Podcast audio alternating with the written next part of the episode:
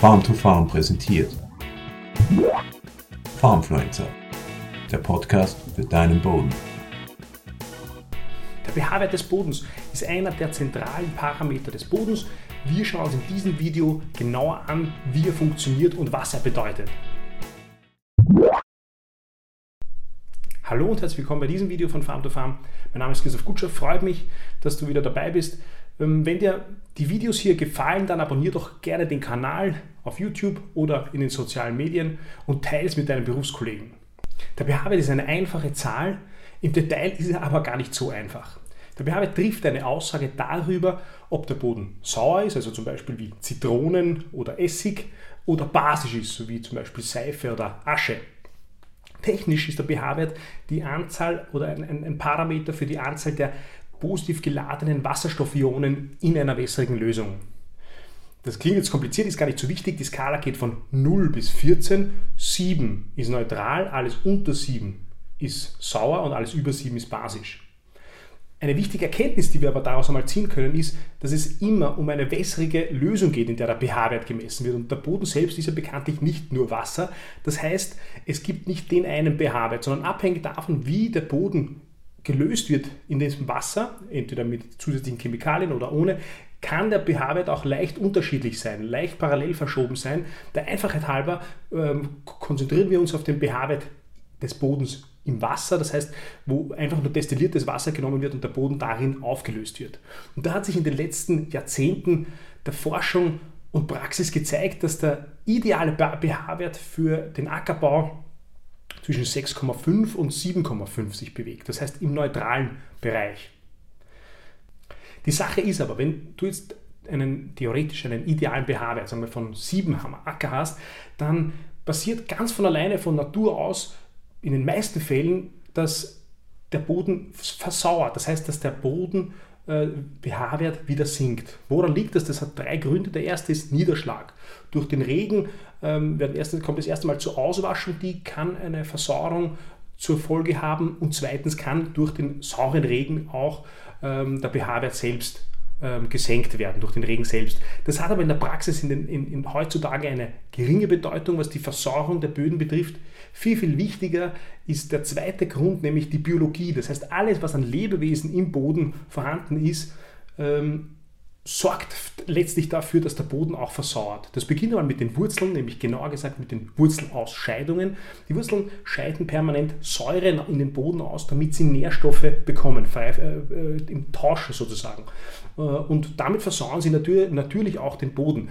Das hat auch zur Konsequenz, dass rund um die Wurzelhärchen, dort wo die Wurzeln im Boden sind, im Wurzelkanal, der pH-Wert immer ganz sauer ist. Das ist aber in, in, in, in kleinsten Bereichen von unter einem Millimeter der Fall ähm, eine wesentlich größere Bedeutung für die Versorgung des Bodens haben aber die Mikroorganismen, die Bodenlebewesen im Boden, weil die meisten dieser Bodenlebewesen, die sind wie wir Menschen, sie atmen Sauerstoff ein äh, und atmen Kohlendioxid, CO2 aus.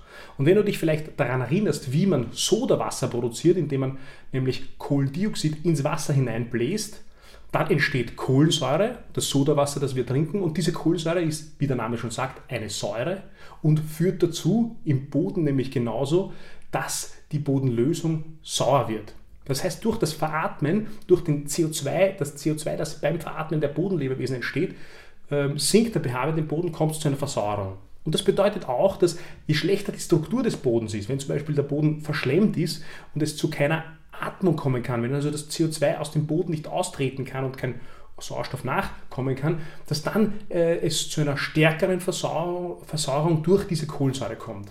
Und wenn der Boden eine gute Struktur hat, wenn er so gut wie möglich bewachsen ist, sodass es ideale Porenvolumen vorherrschen, dann kann der Boden atmen und man trägt dazu bei, dass es zu keinen zu hohen Konzentrationen an CO2 und zur Versauerung kommt. Der dritte Grund für die natürliche Versorgung der Böden, das ist die Oxidation. Oxidation ist äh, der bekannteste Oxidationsprozess, den du auch mit Sicherheit kennst, das ist das Rosten von Eisen. Also wenn Eisen in der, in der Luft liegt, dann fängt es an zu oxidieren, rostet. Und genauso das gleiche passiert im Boden. Äh, auch da zum Teil ist, ist es Eisen, das oxidiert und bei diesem Oxidationsprozess im Boden entstehen auch Säuren. Und diese Faktoren, diese drei Gründe dazu, dass die Böden grundsätzlich in den meisten Fällen natürlich versauern und der pH-Wert sich absenkt und wir dahinter sein sollen, sollten äh, und uns anschauen sollten, wie die pH-Wert, wie der pH-Wert im Boden sich über die Jahre der Bewirtschaftung verhält. Warum ist es aber eigentlich so wichtig, dass man diesen pH-Wert zwischen 6,5 und 7,5 so ungefähr im neutralen Bereich behält? Ähm, das ist nämlich sehr wichtig. Erstens, weil es die Nährstoffverfügbarkeit fördert. Der Boden ist ein hochkomplexes System und jede Veränderung eines einzelnen Parameters, wenn man so will, führt zu vielen, vielen Auswirkungen. Hochkomplex. Und ähm, wenn man sich anschaut, wann welche Nährstoffe für die Pflanze verfügbar sind und das sozusagen im Verhältnis zum pH-Wert sieht, ich, ich, blende da hier eine Grafik ein, dann zeigt sich, dass dort, wo der Balken dicker ist, die Verfügbarkeit der Nährstoffe höher ist bei dem pH-Wert und dort, wo er dünner ist, ist die Verfügbarkeit der Nährstoffe geringer. Und dieser Balken zeigt eben, dass etwa bei hohen pH-Werten Calcium, Magnesium, Schwefel oder Kalium besser verfügbar ist. Und bei niedrigen pH-Werten, also wenn der Boden sauer ist, sind es zum Beispiel Spurelemente, Spurenelemente, die besser verfügbar sind, wie zum Beispiel Kupfer, Zink, Mangan oder Bohr. Aber wenn man sich diese Grafik hier anschaut, erkennt man auch, dass in diesem Bereich von 6,5 bis 7,5 die meisten der Nährstoffe verhältnismäßig gut pflanzverfügbar sind. Das heißt, Nährstoffverfügbarkeit ist ein wichtiger Grund für das Einstellen des pH-Werts. Zweiter wichtiger Grund ist, dass genauso wie bei den Nährstoffen ist es so, dass die Bodenlebewesen, also alles, was im Boden lebt, ähm, natürlich unterschiedlich gut zurechtkommt mit verschiedenen pH-Werten. Zum Beispiel können Bakterien besser bei hohen pH-Werten, also wenn es alkalisch, wenn es basisch im Boden ist, äh, leben, wohingegen Pilze das nicht so gern mögen und eher im sauren Bereich leben.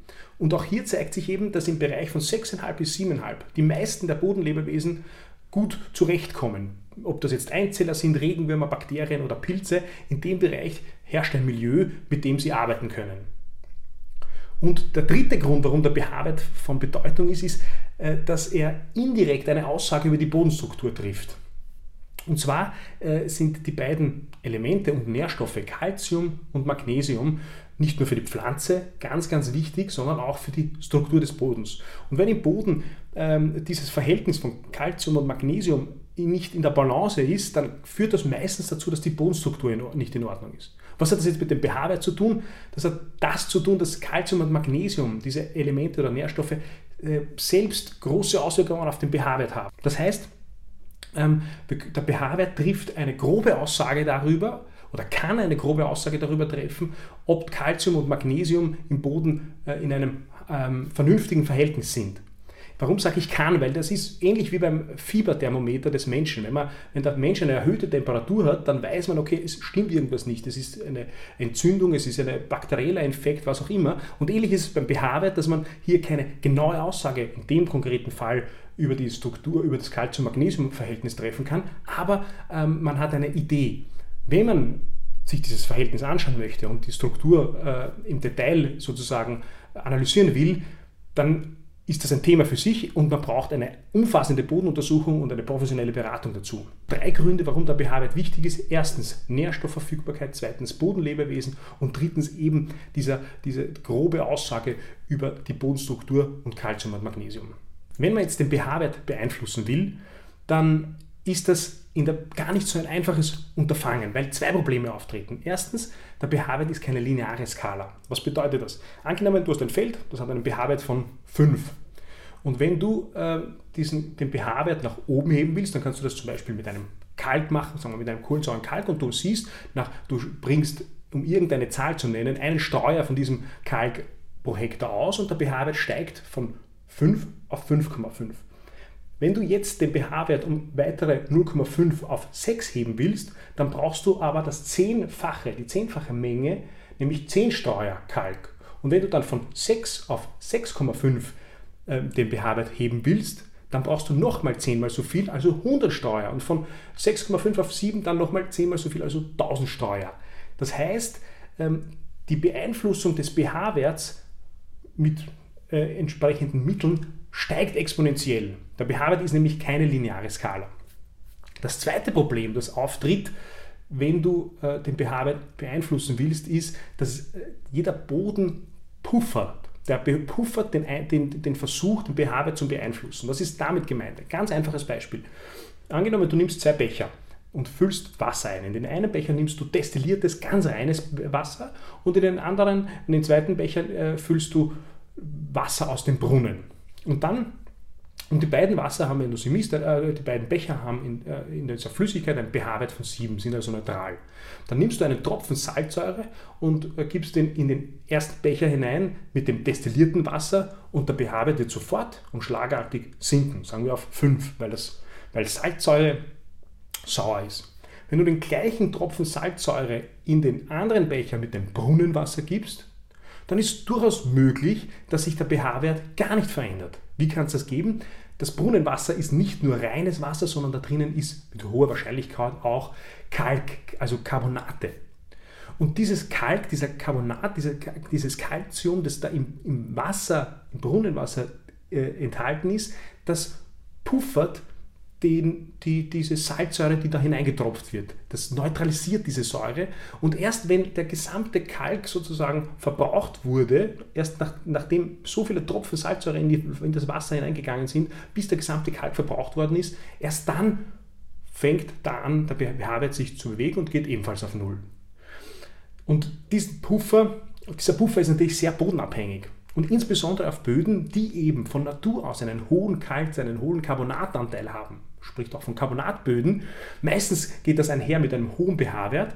Immer dann ist es natürlich auch entsprechend schwierig zu versuchen, den pH-Wert zu senken, weil so viel Carbonat, Calcium, Kalk im Boden natürlich vorhanden ist, dass permanent das gebuffert wird. Das heißt, den pH-Wert verändern geht, ist aber nicht einfach. Wie kann man das jetzt konkret machen? Ähm, prinzipiell ist es tendenziell einfach, den pH-Wert von sauer in Richtung neutral zu heben, wie den, einen, einen basischen äh, pH-Wert, das heißt einen hohen pH-Wert von 8 auf 7 nach unten zu senken. Wenn wir den pH-Wert heben wollen, sprich sauer, saure Böden behandeln wollen, dann ist der Klassiker, und das weiß jeder, der Kalk. Aber Vorsicht, Kalk ist nicht gleich Kalk und Kalk ist in jedem Fall nicht nur pH-Wertveränderung, sondern auch viel mehr der, der, der, Nährstoff Calcium, das, der Nährstoff Calcium ist für die Pflanze von Bedeutung und auch das ist eigentlich Thema für ein ganz eigenes Video, weil es so umfangreich ist. Aber schon, es ist schon richtig, mit, dem, mit Kalk kann man den pH-Wert heben, aber auch nicht mit jedem Kalk. Kohlensäurekalk zum Beispiel funktioniert. Äh, das ist ähm, Kalk, also aus, der kommt aus dem Kalkgestein oder, oder Kohlensäurekalk, der aus, äh, aus, aus, aus, zum Beispiel aus der Zuckerfabrik als Reststoff überbleibt. Ähm, genauso äh, kann man ähm, Dolomit verwenden, das ist Kohlensäurekalk, Calciumcarbonat mit Magnesium auch noch dabei. Beide wirken relativ langsam äh, in, der, in der Freisetzung äh, und entsprechend auch langsam im Anheben des pH-Werts. Sehr schnell wirkt zum Beispiel Brandkalk, das ist, hat einen hohen Calciumanteil und ist sehr reaktiv, wirkt sehr schnell, manche sagen zu schnell für die Bodenlebewesen. Ein Kalk, der zum Beispiel nicht den pH-Wert anhebt, aber auch Kalk ist, ist das ist der Gips Calciumsulfat. Wenn man den pH-Wert senken will, dann würde man ja sagen, okay, eigentlich braucht man das gar nicht, weil das passiert ja ohnehin natürlich von alleine, wie schon zuvor erwähnt. Und zusätzlich ähm, haben viele Dünger, ähm, synthetische Dünger, die äh, eine saure Wirkung, wie zum Beispiel Ammonsulfat oder SSA, Harnstoff, Diamantphosphat. In der Praxis ist aber eigentlich eher das Problem des Pufferns, weil die meisten Böden, die einen hohen oder viele Böden, die einen hohen pH-Wert haben, sind eben Carbonatböden mit einem Natur, äh, natürlich sehr, sehr hohen Anteil an diesem Calciumcarbonat, an diesem Kalk und damit puffern sie sehr viel und damit ist es in der Praxis relativ schwierig, ähm, den pH-Wert zu senken, fast schon unmöglich, weil so ein enormes Potenzial an Pufferung durch den Kalk vorhanden ist. So, ich hoffe, du hast aus diesem Video zum Thema pH-Wert etwas mitnehmen können. Ich hoffe auch, dass wir uns beim nächsten Mal wiedersehen. Bis bald. Farmfluencer, der Podcast für deinen Boden.